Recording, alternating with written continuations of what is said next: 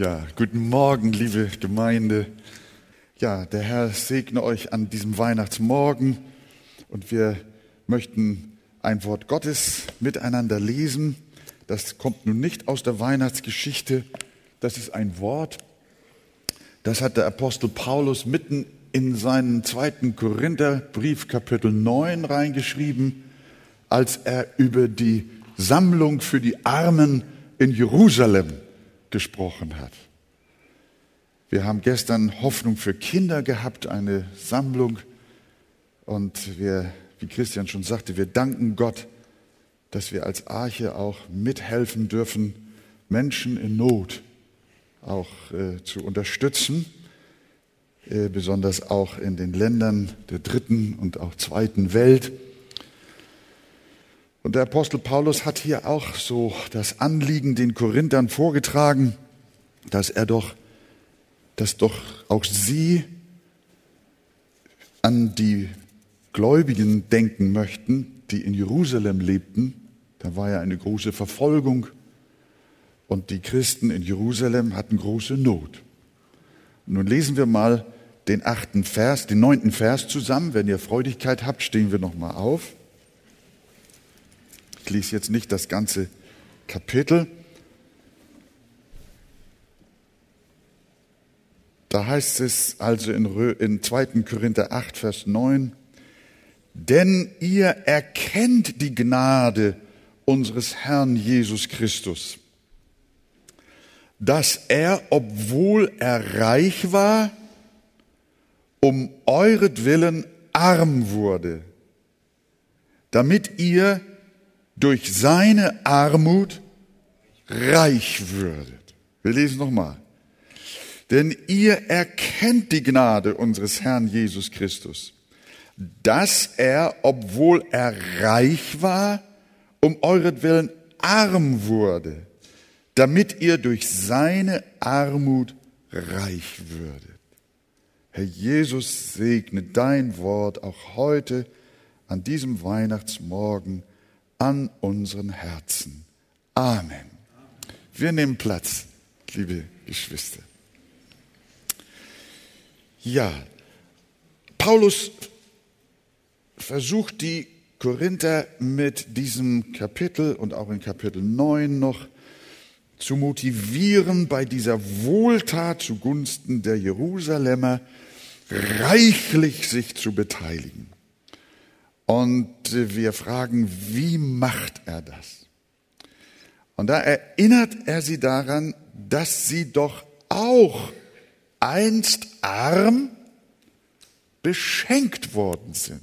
Ihr lieben Korinther, ihr seid doch auch beschenkt worden. Ihr beschenkt nicht nur die Menschen in Jerusalem, sondern ihr selbst seid doch besonders Beschenkte, nämlich durch das Opfer, das Christus für sie gebracht hat. Und deshalb beginnt Paulus unseren Vers mit den Worten, denn ihr kennt die Gnade. Reich geworden zu sein durch die Armut Christi. Ihr selbst habt bereits solche Gnade erfahren. Ihr wisst, was es bedeutet, reich geworden zu sein in Christus. Und äh, ich darf mich hier dem Paulus anschließen und auch hier den Gottesdienstbesuchern, sofern sie denn gläubige Kinder Gottes sind, zurufen und euch sagen, ihr kennt doch auch die Gnade Gottes. Kennt ihr die Gnade Gottes? In der ihr übermäßig und fließend beschenkt worden seid? Wer von euch kennt die Gnade Gottes? Jetzt hoffe ich aber, dass sich alle melden. Und die, die sich jetzt nicht melden, die mögen heute die Gnade Gottes erfahren in der Erlösung und in dem Heil. Dass keiner hier ist, von dem nicht gesagt werden kann, er kennt die Gnade Gottes. Ihr lieben Korinther, schreibt Paulus, ihr kennt doch die Gnade Gottes. Ich muss euch doch jetzt nicht hier schubsen. Ich muss euch doch nicht anstoßen und bequasseln und überreden. Menschen in Not zu beschenken. Ihr selbst seid es doch, die die Gnade Gottes kennt. Und damit sagt er, ich sage euch nichts Neues, ich spreche nur davon, was ihr als Gottes Kinder bereits kennt, was ihr bereits erfahren habt. Jemand meinte einmal, hm, äh, wozu soll ich in die Versammlungen kommen? Ich kenne doch die Bibel schon. Ist doch auch nett, nicht? Ich habe ihm geantwortet, wozu isst du eigentlich noch jeden Tag? Du weißt doch schon, wie es geht. Das kann man doch nicht machen. So kann man sich nicht einstellen. Obwohl du weißt, was Brot ist, isst du es doch jeden Tag. Obwohl du das Wort Gottes kennst, musst du es dennoch jeden Tag zu dir nehmen. Nur dann nährt und stärkt es dich, nur dann prägt es dich, nur dann kannst du geistlich wachsen. Nur dann kannst du stark werden. Und deshalb schreibt Paulus an anderer Stelle, euch immer wieder dasselbe zu schreiben, ist mir nicht lästig, euch aber macht es gewiss. Wenn wir jetzt im Januar und Februar über das Buch Esther miteinander reden, dann bin ich sicher, dass 95 Prozent, vielleicht sogar noch mehr, der Menschen, die hier die Versammlung besuchen, das Buch Esther bereits kennen, es bereits gelesen haben und schon mehrfach gelesen haben im Laufe ihres Lebens. Mensch, Christian, warum machen wir denn das jetzt nochmal? Paulus gibt uns die Antwort, euch immer wieder dasselbe zu schreiben, ist mir nicht lästig. Euch aber macht es gewiss. Darum geht es. Euch aber macht es gewiss. Wiederholung macht gewiss. Auch hier will der Apostel die Korinther stärken mit etwas, das sie schon kennen und ruft ihnen zu, ihr kennt die Gnade unseres Herrn Jesus Christus. Und jetzt kommt er zum Inhalt. Obwohl er reich ist, das wisst ihr doch, wurde er doch arm um euretwillen, damit ihr durch seine Armut reich würdet. Worin besteht nun die Gnade, die die Korinther kennen, die ihr kennt? Sie besteht darin, dass Jesus Christus arm wurde. Und damit ist natürlich seine Menschwerdung gemeint. Als Christus in Bethlehem geboren wurde, wurde er nicht wie wir in eine vorher noch nicht vorhandene Existenz hineingeboren. Nein, er existierte schon vor seiner Geburt. Einen solchen Menschen hat es vorher noch nie gegeben und wird es auch nicht geben. Nie außer Jesus ist ein Mensch geboren worden, der schon vorher existierte, der schon vorher da war. Er wurde arm, sagte. Er kam, er war reich, er kommt aus Reichtum. Das war seine Präexistenz. Und er wurde arm. Von ihm sagt die Bibel, er hat weder Anfang der Tage noch Ende des Lebens. Er bleibt Priester in Ewigkeit. Sein Erscheinen auf Erden ist nur eine kleine Unterbrechung, ein kurzes Intervall seiner endlosen Ewigkeit. Das hat auch schon der Prophet Micha gewusst, der von der Geburt des Kindes gesprochen hat in Micha 5, Vers 1. Und du, Bethlehem Ephrata, die du klein bist unter den Städten in Juda, aus dir soll mir der kommen, der in Israel Herr sei, dessen, und jetzt, dessen Ausgang oder dessen Hervorgehen von Anfang und von Ewigkeit her gewesen ist. Dessen Hervorgehen, sagt Schlatter. Luther sagt, dessen Ausgang, dessen Herkunft, könnten wir sagen, von Ewigkeit her ist. Er hat keinen Anfang.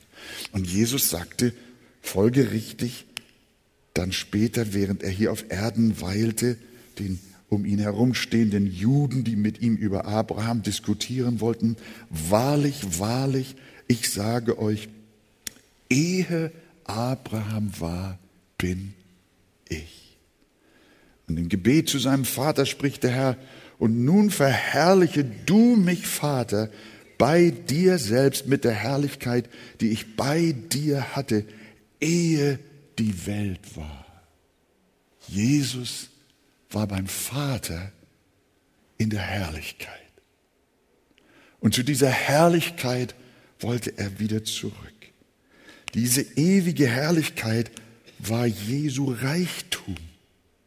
Sie mit dem Vater und dem Heiligen Geist in der Dreieinigkeit, in Gemeinschaft zu genießen, das war sein unbeschreiblicher Besitz. Seine Stellung als Sohn Gottes gab ihm unsagbare Macht, Ehre und Herrlichkeit. Als die zweite Person der Dreieinigkeit war er so reich wie Gott, der Vater. Den Kolossern schreibt Paulus, denn in ihm, in Jesus, wohnt die ganze Fülle der Gottheit leibhaftig. Dem Heiland gehörte das ganze Universum. Er war der Herr der himmlischen Heerscharen, der wunderbaren Engelwelt. Ja, wir können sagen, Jesus war reich in seiner Ehre, reich in seinem Glanz, reich in seiner Gemeinschaft, reich in seiner Liebe, in der Dreieinigkeit. Er war, er war besitzend, wohlhabend, herrlich, groß, stark, ewig. Und dann heißt es, obwohl er reich ist, interessant ist, dass er nicht sagt, obwohl er reich war. Es lohnt sich manchmal auf so ganz kleine Sachen zu schauen. Obwohl er reich ist. Er war nämlich auf Erden immer noch reich. Denn seine Gottheit hat er nicht abgelegt. Manchmal, dann wird so geredet, manchmal in einem Lied auch gesungen und gedacht, als würde Gott, als würde Jesus sein, seine, seine Gottheit durch ein Menschsein austauschen. Das stimmt nicht. Jesus, als er auf diese Erde kam, er blieb Gott. Er war im Himmel der Sohn Gottes und war auch auf Erden der Sohn Gottes. Und Jesus hat sogar auf Erden gesagt, mir ist gegeben alle Macht oder alle Gewalt im Himmel und auf, auf Erden. Jesus hat nie seine, sein Gottsein aufgegeben.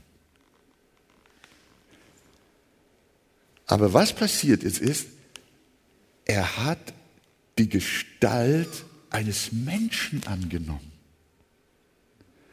Er kam vom Thron als Gottes Sohn in die Krippe. Er kam von seiner Herrlichkeit und Majestät zur Verachtung des Kreuzes. Aber das alles in seiner Eigenschaft als Sohn Gottes. Er nahm nur die menschliche Gestalt unseres Fleisches hinzu. Und deshalb die Frage, dass wir das Wort richtig verstehen. War Jesus, als er auf die Erde kam, eigentlich arm?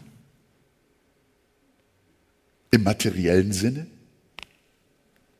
Lebte er in totaler Armut? Hatte er nichts zu essen?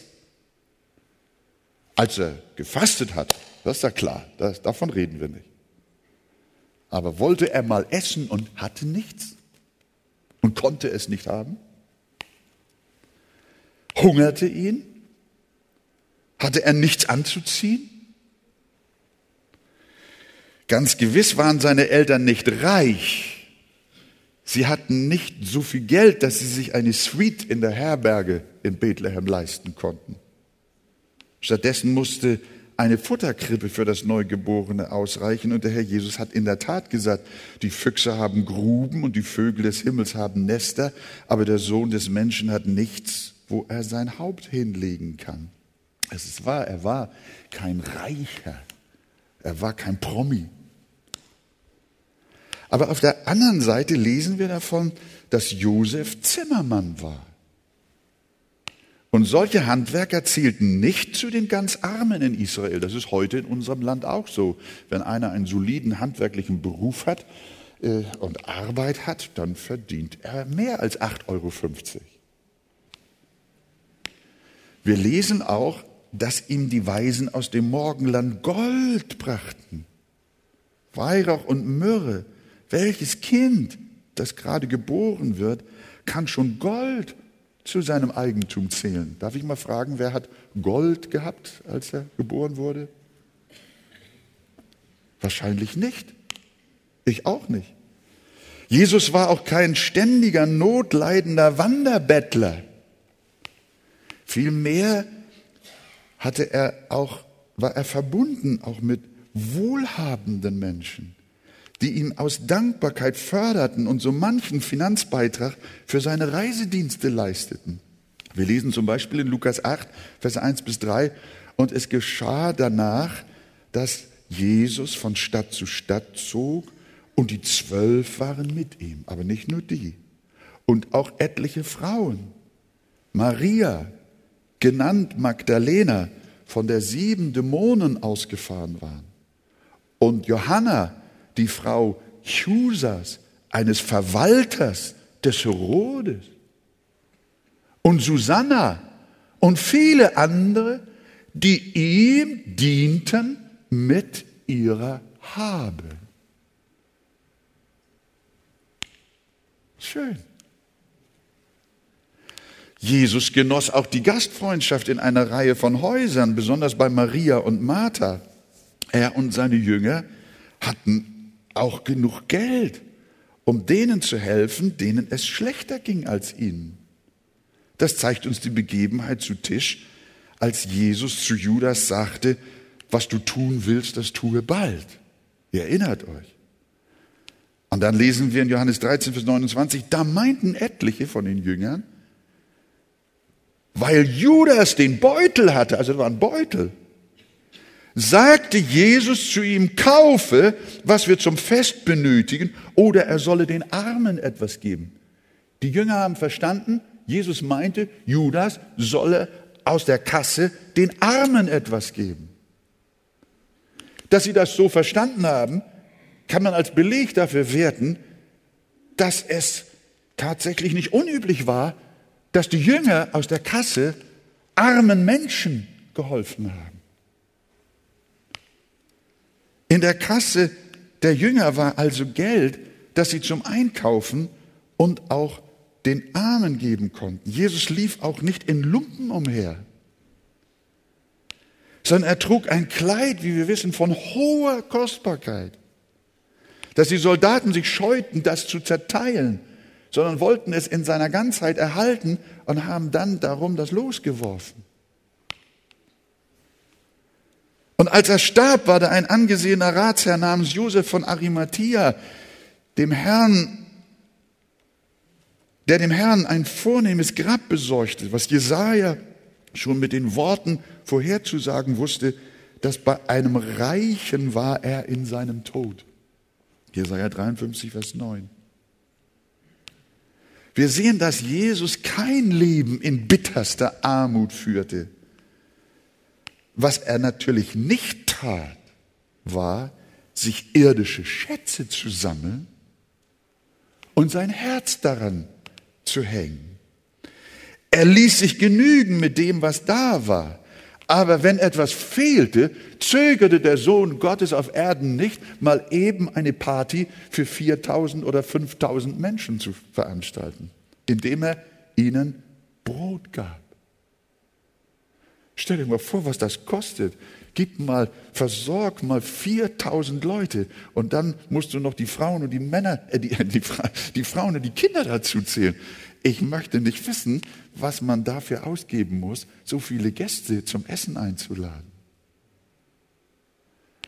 Wir können nicht sagen, dass Jesus materiell arm war.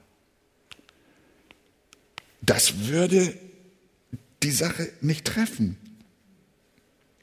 Stellt euch, er hatte auch keine Probleme, sich mit einem Pfund köstlicher Narde die Füße salben zu lassen, dem Wert eines Jahresgehaltes.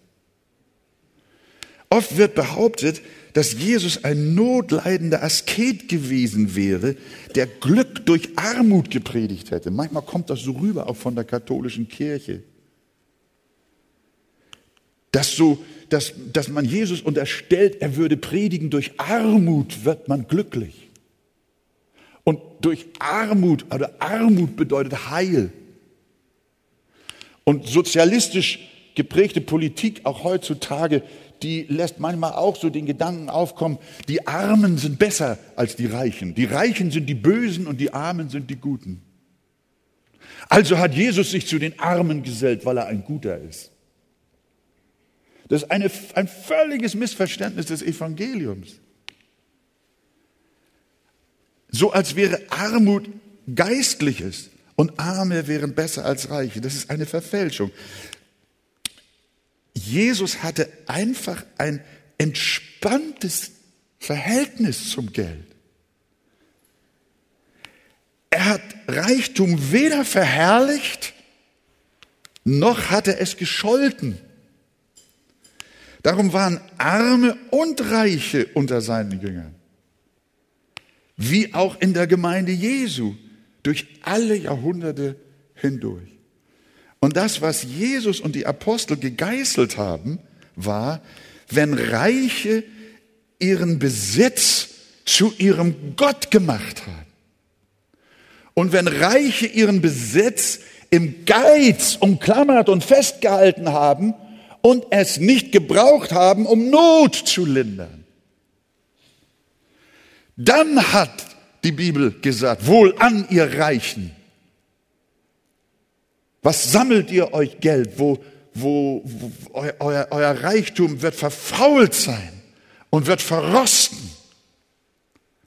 Und er erzählt uns die Geschichte vom reichen Kornbauer, der meinte, er hat so viel Vorrat und Reichtum auf viele Jahre und er riss die kleinen alten Scheunen ab, um mehr Raum zu schaffen für sein Reichtum. Er hat gehortet, gehortet, gehortet und zu seiner Seele gesagt, Iss und trink, liebe Seele, du hast Vorrat auf viele Jahre. Und dann hat Jesus gesagt, mein Freund, heute Nacht wird man deine Seele von dir fallen.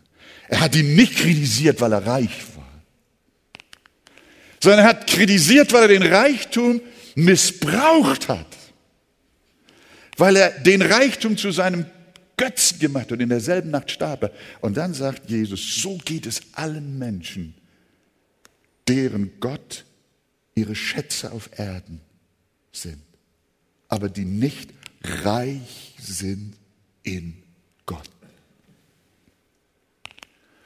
Und ich glaube, so dürfen wir verstehen. Jesus hat gelehrt, nicht gelehrt, dass in der Armut Heil gefunden wird. Und darum ist jetzt wichtig zu verstehen, dass Jesus nicht in Form von materieller Mittellosigkeit arm wurde. Er war der Sohn Gottes. Er hätte Soldaten rufen können zu seiner Befreiung. Er hat es ist wichtig zu verstehen, dass Jesus nicht in Form von materieller Mittellosigkeit arm wurde und wir möglicherweise dadurch finanziell reich werden. Manche Leute dieser Text ist in beiden Richtungen missbraucht worden. Die einen haben ihn missbraucht und die sogenannte Theologie der Armen daraus gemacht. Und die anderen haben ihn missbraucht, indem sie die Wohlstandstheologie daraus gemacht haben.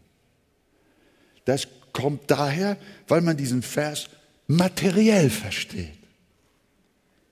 Dieser Vers redet aber nicht von materiellen, sondern von geistlichen Dingen. Paulus hat das Armwerden Christi mit diesen Worten auf den Punkt gebracht. Und wenn ich euch das jetzt lese aus Philipper 2, Vers 6 bis 7, dann stellt ihr fest, da ist von materieller Armut überhaupt keine Rede. Er, der in göttlicher Gestalt war, hielt es nicht für einen Raub, Gott gleich zu sein, sondern entäußerte sich selbst und nahm Knechtsgestalt an, ward den Menschen gleich und der Erscheinung nach als Mensch erkannt. Dass er arm wurde, schlug sich darin nieder, dass er Mensch wurde. Er verließ die Herrlichkeit des Himmels und legte den freien Gebrauch seiner Vorrechte beiseite. Selbstverständlich blieb er Gottes Sohn. Selbstverständlich gehörte ihm auch weiterhin alle Macht im Himmel und auf Erden. Er nahm die Gestalt des menschlichen Fleisches an, mit Schwäche, Müdigkeit, Schmerz, Hunger, Durst, Versuchlichkeit und auch Todesangst. Er entäußerte sich, er gab auf, er erniedrigte sich, er gab sich als Gabe und Opfer für uns, als verlorene Menschen. Obwohl er in der Gestalt Gottes existierte und alle Reichtümer der Gottheit besaß, entäußerte sich Jesus selbst und wurde arm, indem er auf unsere menschliche Stufe herabkam. Sei diese arm oder reich, sei diese menschliche Stufe Mann oder Frau, sei diese menschliche Stufe Jude oder Grieche. Er kam in unser Menschsein als Knecht, als Diener, als Mittler zu Gott. Und er wurde gehorsam bis zum Tode am Kreuz. Und das war seine Armut im Vergleich zu seiner himmlischen Herrlichkeit. Und dafür wollen wir Jesus preisen und ihn loben, dass er bereit war, den Glanz der Herrlichkeit zu verlassen und in die Dunkelheit und Schwachheit des Menschseins zu kommen.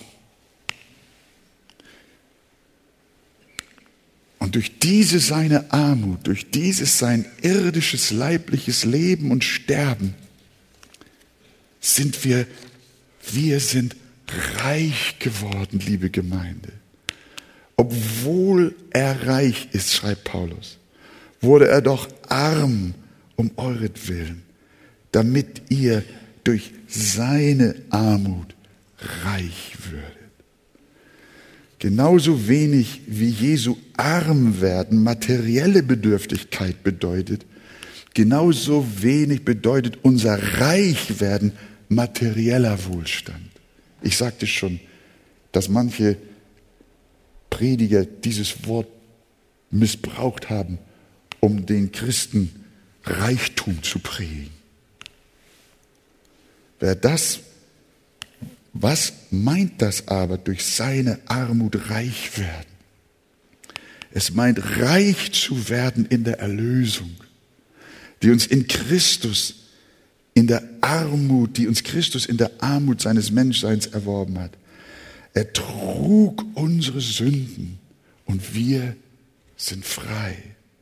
Er starb und wir leben. Er erniedrigte sich und wir werden erhöht. Er wurde arm und wir werden reich. Er wurde Knecht und wir wurden Söhne und Töchter. Unser Reichtum besteht darin, dass wir Vergebung unserer Sünden empfangen, dass wir Kinder und Erben Gottes werden, dass wir durch Jesus göttliche Natur empfangen und dass wir Christus immer ähnlicher werden und dass die Herrlichkeit des Himmels uns auch gehört.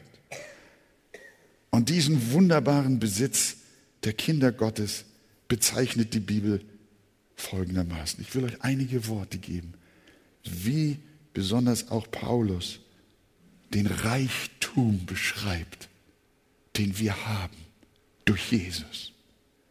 Epheser 1, Vers 7. In ihm haben wir die Erlösung durch sein Blut, die Vergebung der Sünden nach dem Reichtum seiner Gnade. Dieses Wort Reichtum seiner Gnade kommt häufiger vor. Epheser 2, Vers 7. Damit er in den kommenden Zeiten er zeige den überschwänglichen Reichtum seiner Gnade. Durch seine Güte gegen uns in Jesus Christus. Also ein überschwänglicher Reichtum der Gnade. Epheser 3, Vers 16. Dass er euch Kraft gebe, nach dem Reichtum seiner Herrlichkeit steht jetzt da. Stark zu werden durch seinen Geist an dem inwendigen Menschen. Oh, ist das herrlich.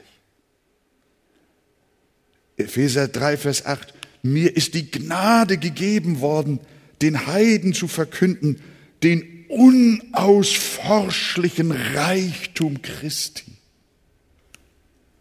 Kolosser 1, Vers 27 spricht Paulus auch von dem herrlichen Reichtum des Geheimnisses, nämlich Christus in euch, die Hoffnung der Herrlichkeit.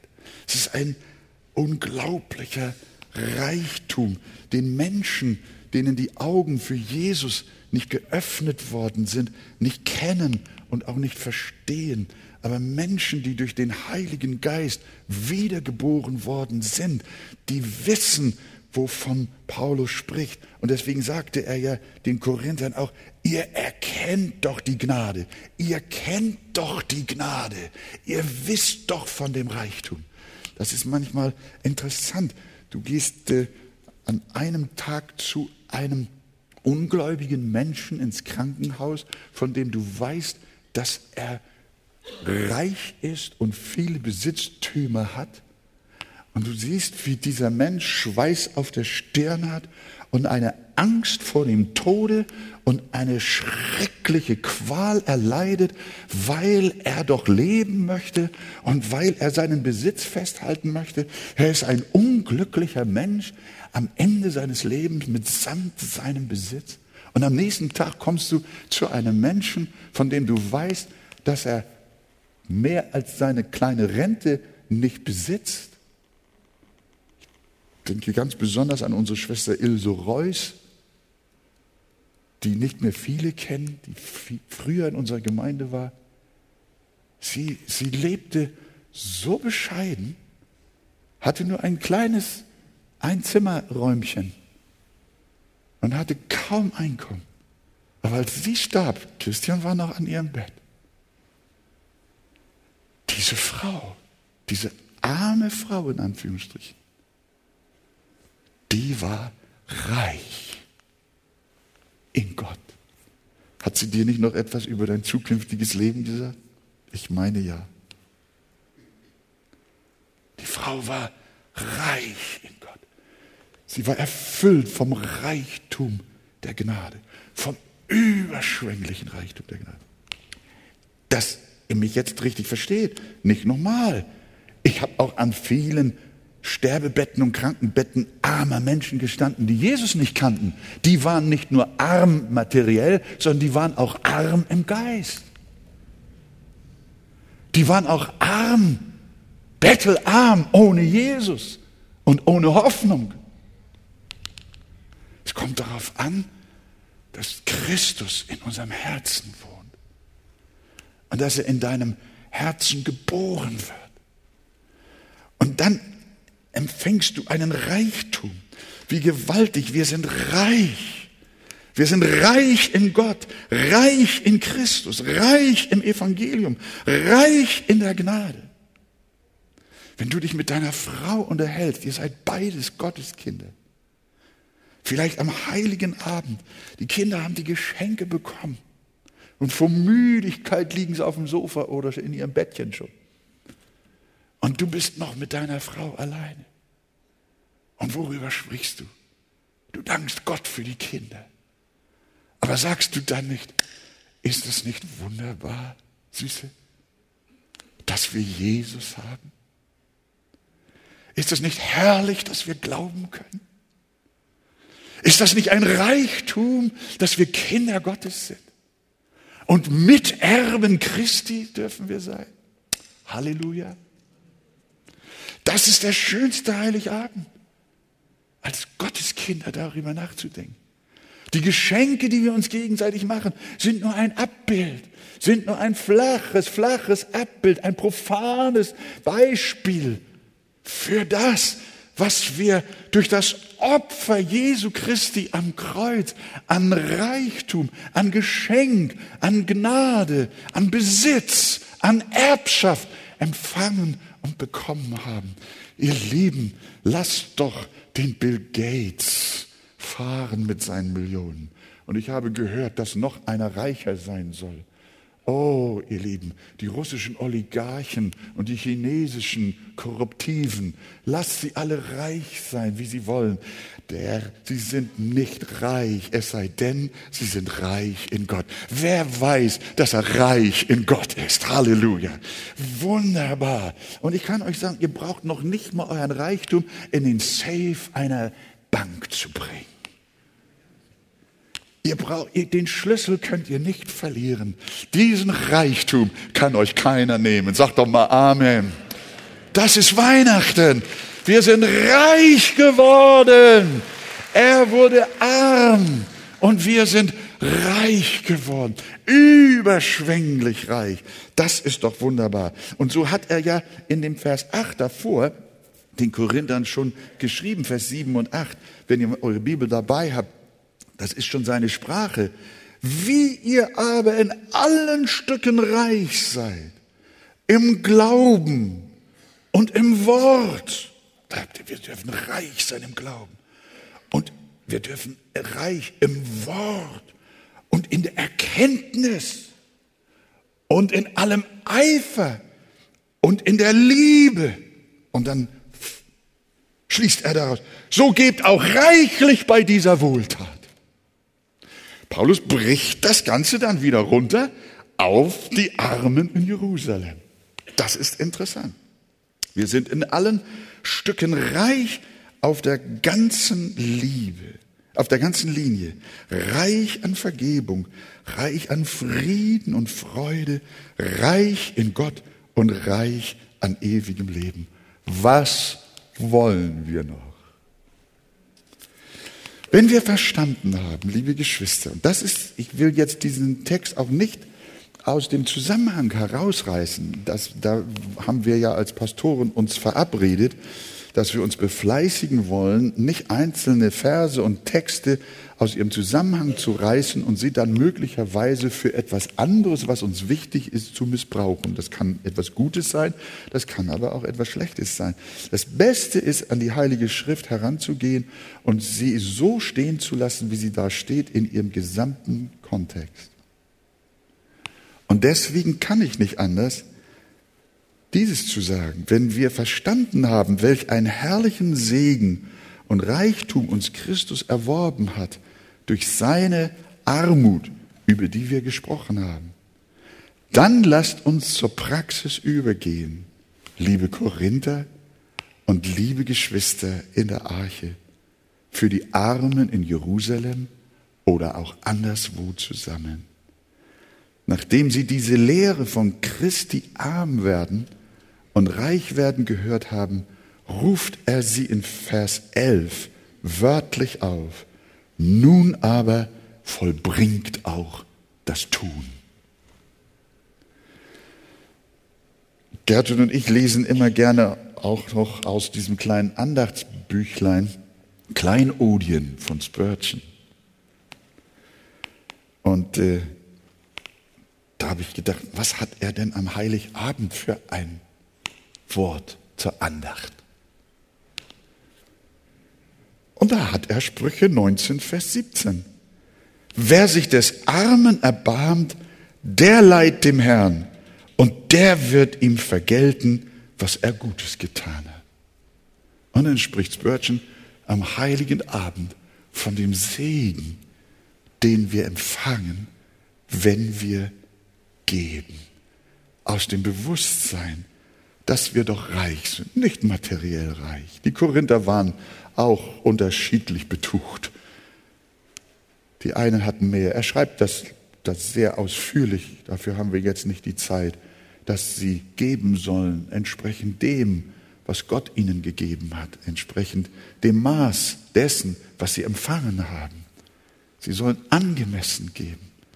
Und äh, so, so dürfen wir äh, ihn hier auch verstehen. Und so hat Spurgeon dann gesagt, ihr seid reich geworden in Christus.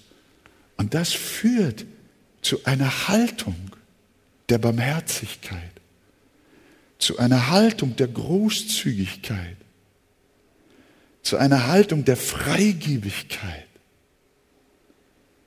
dass auch unser materieller Besitz, wenn wir ihn denn haben, und das Geld, das wir haben, viel oder wenig, dass wir es arbeiten lassen zur Ehre Gottes, als ein Segen für andere. In Sprüche 11, Vers 25 heißt es, eine segnende Seele wird reichlich gesättigt und wer anderen zu trinken gibt, wird selbst erquickt. Wenn Jesus in einer so unbeschreiblich höheren Dimension gezeigt hat, wie wir durch seine Armut reich geworden sind, dann lasst uns als seine Nachfolger ihm ähnlich werden, indem wir auf einer viel niedrigeren Ebene dasselbe Prinzip leben, dass nämlich materieller Überfluss dem Mangel anderer Glaubensgeschwister aushelfe. Wir haben schon gesagt, wir sind Gott dankbar für die Gemeinde, für uns alle. Aber Paulus hat gesagt, mich verdrießt es nicht, euch immer wieder dasselbe zu sagen. Wir sollen uns anreizen, reizen in der Liebe zu guten Werken. Und deshalb Dank an euch für die Hilfen auf den Missionsfeldern und auch hier unter uns. Auch für Israel. Die Kinder, sozial schwache Kinder in Israel sollen auch von uns eine kleine Hilfe haben im Zusammenhang mit Hoffnung für Kinder. Wenn wir Sammlungen durchführen, dann denkt auch ihr immer an den Hinweis des Paulus. Denn ihr kennt die Gnade unseres Herrn Jesus Christus. Obwohl er reich ist, wurde er doch arm um euretwillen, damit ihr durch seine Armut reich würdet. Denkt an den überschwänglichen Reichtum, den ihr in Christus empfangen habt. Das könnt ihr mit Geld, können wir mit Geld niemals wieder gut machen. Gebt mit weitem Herzen den Bedürftigen. Jakobus schreibt es und da merken wir, da kommt das Thema, das ist dann sehr breit in der Bibel. Wenn ein Bruder oder eine Schwester Mangel hätte an Kleidung und an der täglichen Nahrung und jemand unter euch spräche zu ihnen, geht hin in Frieden, wärmt euch und sättigt euch, ihr gebet ihnen aber nicht, was der Leib nötig hat, was könnte ihnen das helfen? Und Johannes fügt in seinem ersten Brief in Kapitel 3, Vers 17 zu, wenn aber jemand dieser Welt Güter hat und sieht seinen Bruder darben, es geht immer sehr stark, die Zielgruppe sind immer die Glaubensgeschwister in der Regel, ist immer die Gemeinde, die Familie Gottes. Wenn aber jemand dieser Welt Güter hat und sieht seinen Bruder darben und schließt sein Herz vor ihm zu, wie bleibt dann die Liebe Gottes in ihm? Und deshalb am Ende, liebe Geschwister, vielleicht, ich hoffe nicht, dass diese Weihnachtsbotschaft euch irgendwie stört. Du hast vielleicht jetzt auch schon in der Vorweihnachtszeit viele Geschenke verteilt, viele Aufmerksamkeiten weitergegeben, vielleicht auch den ein oder anderen 10-Euro-Schein, vielleicht auch eine Spende für Hoffnung für Kinder, für die Mission. Aber vielleicht empfindest du nach dieser Predigt, bin ich doch vielleicht auch etwas geizig gewesen. Habe ich nicht möglicherweise doch auch in diesem Jahr zu Weihnachten etwas zu sehr an mich gedacht? Und Menschen, die in anderen Lebensverhältnissen sind, habe ich vergessen. Es ist noch nicht zu spät. Du kannst noch darüber beten und darüber nachdenken, ob du in irgendeinem Altersheim einen Menschen hast, dem du noch eine Zuwendung schenken könntest. ob du noch ins Krankenhaus gehen könntest, ob du noch hier oder dort einen Gruß verschicken kannst, wo du nach diesem Prinzip handeln kannst. Er, obwohl er reich war, um euretwillen arm wurde, damit ihr durch seine Armut reich würdet. Seid reich in der Liebe. Lasst die Liebe fließen. Seid reich in der Gnade. Seid reich in der Freigebigkeit. Seid reich in der Großzügigkeit. Denn so viel Großzügigkeit und Liebe, wie ihr in Jesus Christus empfangen habt, könnt ihr in hundert Leben nicht wieder weitergeben. Die Gnade und das Geschenk und die Gabe, die wir in Jesus empfangen haben, ist so überschwänglich, ist ein solcher Reichtum unermesslicher Gnade, dass wir es nie schaffen, dem angemessen gerecht zu werden. Aber Paulus sagt, ihr lieben Korinther, denkt an die Geschwister in Jerusalem. Sie brauchen eure Hilfe. Er hat vorher die Mazedonier herbeigenommen. Er hat gesagt, wir tun aber, ihr Brüder, die Gnade Gottes kund, die den Gemeinden Mazedoniens gegeben worden ist, in einer großen Prüfsaal, die Mazedonier, in einer großen Prüfung der Drangsal, hat ihre überfließende Freude und ihre tiefe Armut die Schätze ihrer Freigebigkeit zutage gefördert. Denn nach ihrem Vermögen, ja, ich bezeuge es, über ihr Vermögen hinaus waren sie bereitwillig und baten uns, sie, nicht Paulus bat die Mazedonier, sondern die Mazedonier baten Paulus. Sie baten uns mit vielem Zureden, dass wir die Liebesgabe und ihre Gemeinschaft am Dienst für die Heiligen annehmen sollten. Und sie gaben nicht nur so, wie wir es erhofften, schreibt er, sondern sie gaben sich selbst hin, die Mazedonier. Ihr lieben Korinther, so war Jesus. So waren auch die Mazedonier. So seid auch ihr sondern sich selbst gaben sie hin. Zuerst dem Herrn und dann uns. Also die Mazedonier haben ihr Geben nicht so verstanden, dass sie zuerst armen Menschen gaben, sondern sie gaben zuerst dem Herrn. Und dann gaben sie uns. Sodass wir Titus zuredeten, dieses Liebeswerk, wie es angefangen hatte, nun auch bei euch zu vollenden. Und wie er in allen Dingen, jetzt kommt er wieder zu ihnen, wie er in allen Dingen, wie ihr auch in allen Dingen reich seid, im Glauben, im Wort, in der Erkenntnis, in allem Eifer, so wie in der Liebe, die ihr zu uns habt, so möge auch dieses Liebeswerk, möge euer Liebeswerk bei euch reichlich ausfallen. Ich sage das nicht als Gebot. Paulus ist ein Seelsorger. Er ist ein Vater. Er ist kein Gesetzesmensch und kein äh, äh, Zuchtmeister, sondern er sagt, ich sage euch das nicht als Gebot, sondern um durch den Eifer anderer auch die Echtheit eurer Liebe zu erproben. Und dann kommt er, denn ihr kennt die Gnade unseres Herrn Jesus Christus, dass er, obwohl er reich war, um euretwillen arm wurde, damit ihr durch seine Armut reich werdet. Haben wir den Heiligen Geist verstanden? Haben wir Paulus verstanden, der das durch den Geist geschrieben hat? Ein jeder prüfe an diesem Weihnachten sein Herz. Wie stehst du zu deinen Geschwistern in der Nähe und in der Ferne? Es ist noch nicht zu spät. Heute noch kannst du ein Werk der Liebe tun in Jesu Namen. Amen.